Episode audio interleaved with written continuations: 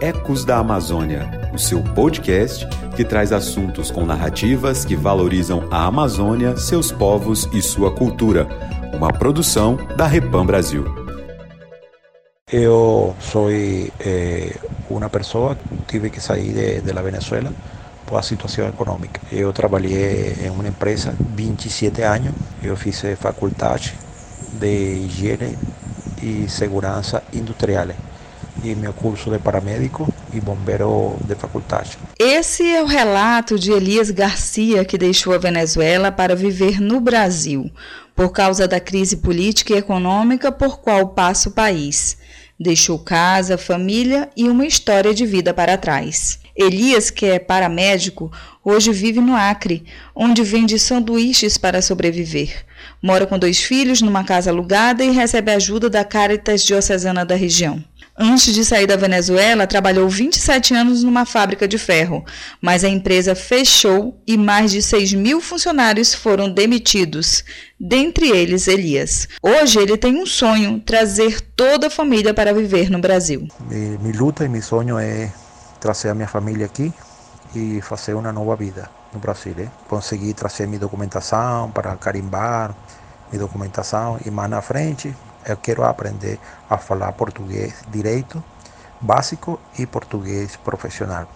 Aurinete Souza Brasil Freire, vice-coordenadora da Pastoral do Migrante e assessora da Caritas Articulação Noroeste, comenta sobre essa nova imigração na Amazônia. A nova migração na Amazônia, que eu não sei se é tão nova assim, mas o que eu trago é um recorte da da chegada de vários migrantes aqui pela nossa fronteira. É, eu estou na fronteira com o Peru e a Bolívia, na parte ocidental da Amazônia, né? Amazônia Ocidental, no Acre. E nós temos dois municípios que têm o contato direto, o impacto também com a chegada é, de vários migrantes, migrantes estes de várias nacionalidades mas a grande maioria é de fato é, são os venezuelanos.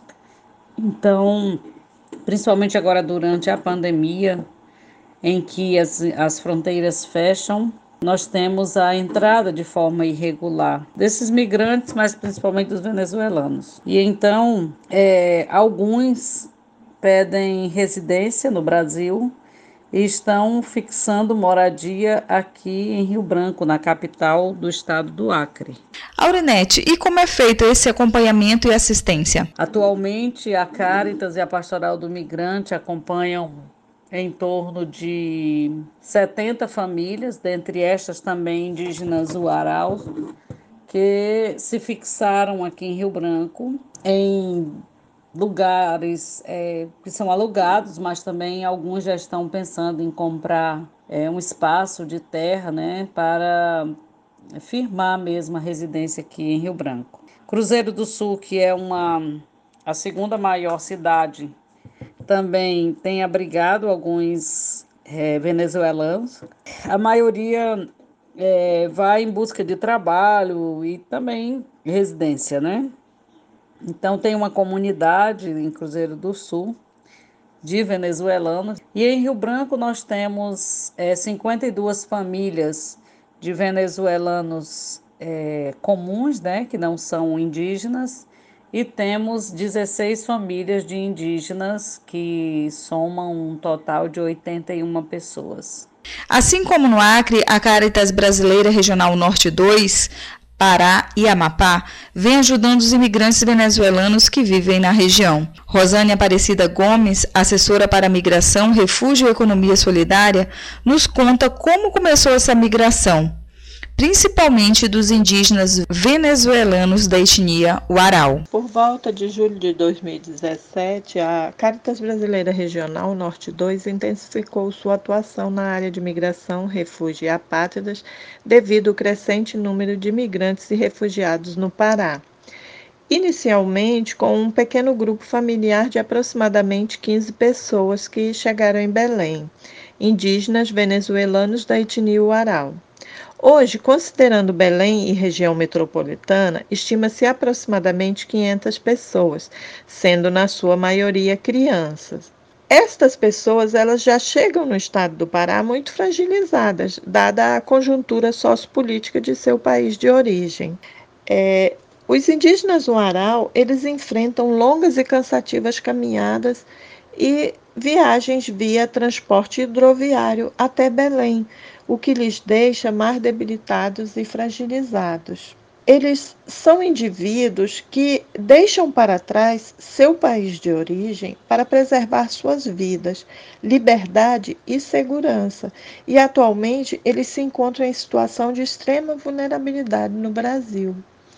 A situação real dos indígenas do Aral em Belém e região metropolitana é desafiadora, visto que a falta de políticas públicas que os integrem à nossa realidade de forma acolhedora. Rosane, como a Caritas desse regional está colaborando com os indígenas do Aral e outros imigrantes? A partir de 2020, com o contexto da pandemia pelo Covid-19, a Caritas Regional Norte 2 é, percebeu que o fluxo migratório diminuiu, porém não parou totalmente. É, com o apoio dos projetos é, Fortalecimento das capacidades institucionais para atuação com migrantes e refugiados, executado pela Caritas Brasileira e em parceria com a Caritas Alemã, e o projeto Pontes de Solidariedade, executado pela Caritas Brasileira Regional Norte 2 e em parceria com a Embaixada da Austrália, foi possível atender através de respostas emergenciais nos setores de alimentação, higiene, saúde e proteção, cerca de 153 famílias indígenas do Aral, em Belém e região metropolitana, Altamira e Marabá. 35 famílias migrantes venezuelanas em Belém região metropolitana, 21 estudantes de diversas nacionalidades através da pastoral universitária, além de outras famílias de diversas nacionalidades. Alexander Flores foi um dos imigrantes venezuelanos que recebeu apoio da Caritas Regional Norte 2. Chegou no Brasil em 2018, disse que na Venezuela passava fome e não tinha como sobreviver. Passou por Roraima e viveu cinco meses morando nas ruas e depois foi interiorizado pela Operação Acolhida, força-tarefa humanitária executada e coordenada pelo governo federal com apoio de agências da ONU e de mais de 100 entidades da sociedade civil. En 2018, el 24 de, de junio, eh, yo decidí emigrar de mi país porque la situación es muy difícil, ¿verdad? ¿entendió? Eh, el dinero no, no, alcanza, uno trabajaba, eh, uno pasaba fome, ¿verdad? ¿entendió? Eh, muy difícil, mi, mi eh, mi esposa, mi madre, todos pasaban fome, ¿verdad? ¿entendió? Eu trabalhava praticamente de graça, entendeu? Alexander foi para Manaus, mas não deu certo e seguiu para Belém, onde hoje trabalha numa empresa de compra e vendas. Sobeia Ramona Maica Matucci tem 54 anos e vivia na Venezuela em Ciudad Bolívar, estado da Bolívar. Igual a outros venezuelanos que deixaram seu país, veio para o Brasil por causa da crise. Ela trabalhava no Instituto de Saúde Pública há 32 anos. Tem dois irmãos especiais que vivem na Venezuela. O medicamento era muito caro e então ela decidiu vir para a fronteira trabalhar no Hospital Santa Helena de Uairém, cidade de fronteira com o Brasil. De lá teve um convite de uma amiga e veio morar no Brasil com todos os documentos necessários para sobreviver e trabalhar. Hoje ela trabalha em Boa Vista, capital de Roraima, como cuidadora de uma senhora de 80 anos e trouxe para o Brasil marido e dois filhos e ainda ajuda a família na Venezuela. E estive com a amiga minha desde fevereiro até novembro. Já em novembro decidi independizar-me, alquilei, aluguei uma peça Mi hijo mayor se, se vino para, para acá, para Boavista, estar conmigo. Gracias a Dios ya no estaba sola. Y en diciembre se vino mi hijo menor y mi esposo. Conocí una gran familia maravillosa. Precisaban de, un, de una cuidadora para su mamá, una señora idosa. Yo falé con la muchacha y ella me entrevistaron en diciembre Gracias a Dios, mm, porque pedí mucho por ese trabajo estable. Le pedí a Dios que me ayudara e foi certo. O salário mínimo na Venezuela hoje é de R$ 2,50. Essa crise econômica faz com que esse fluxo continue, mesmo com a fronteira fechada por causa da pandemia. Muitos se arriscam por rotas clandestinas para chegar ao Brasil ou em outros países vizinhos. Essa vulnerabilidade faz com que muitos sejam aliciados para o trabalho escravo, dentre outros perigos. Isso pode ser denunciado ligando 100. De acordo com a operação acolhida, existem hoje 12 abrigos temporários localizados em Pacaraima, cidade que faz fronteira com a Venezuela, e em Boa Vista. Esses abrigos são regidos diferentes do modelo organizacional dos campos de refugiados. Neles, os venezuelanos têm a liberdade de movimento para sair à procura de emprego ou fazer cursos de especialização. Até o dia 22 de janeiro de 2021, haviam sido realizados mais de 890 mil atendimentos na fronteira entre Brasil e Venezuela.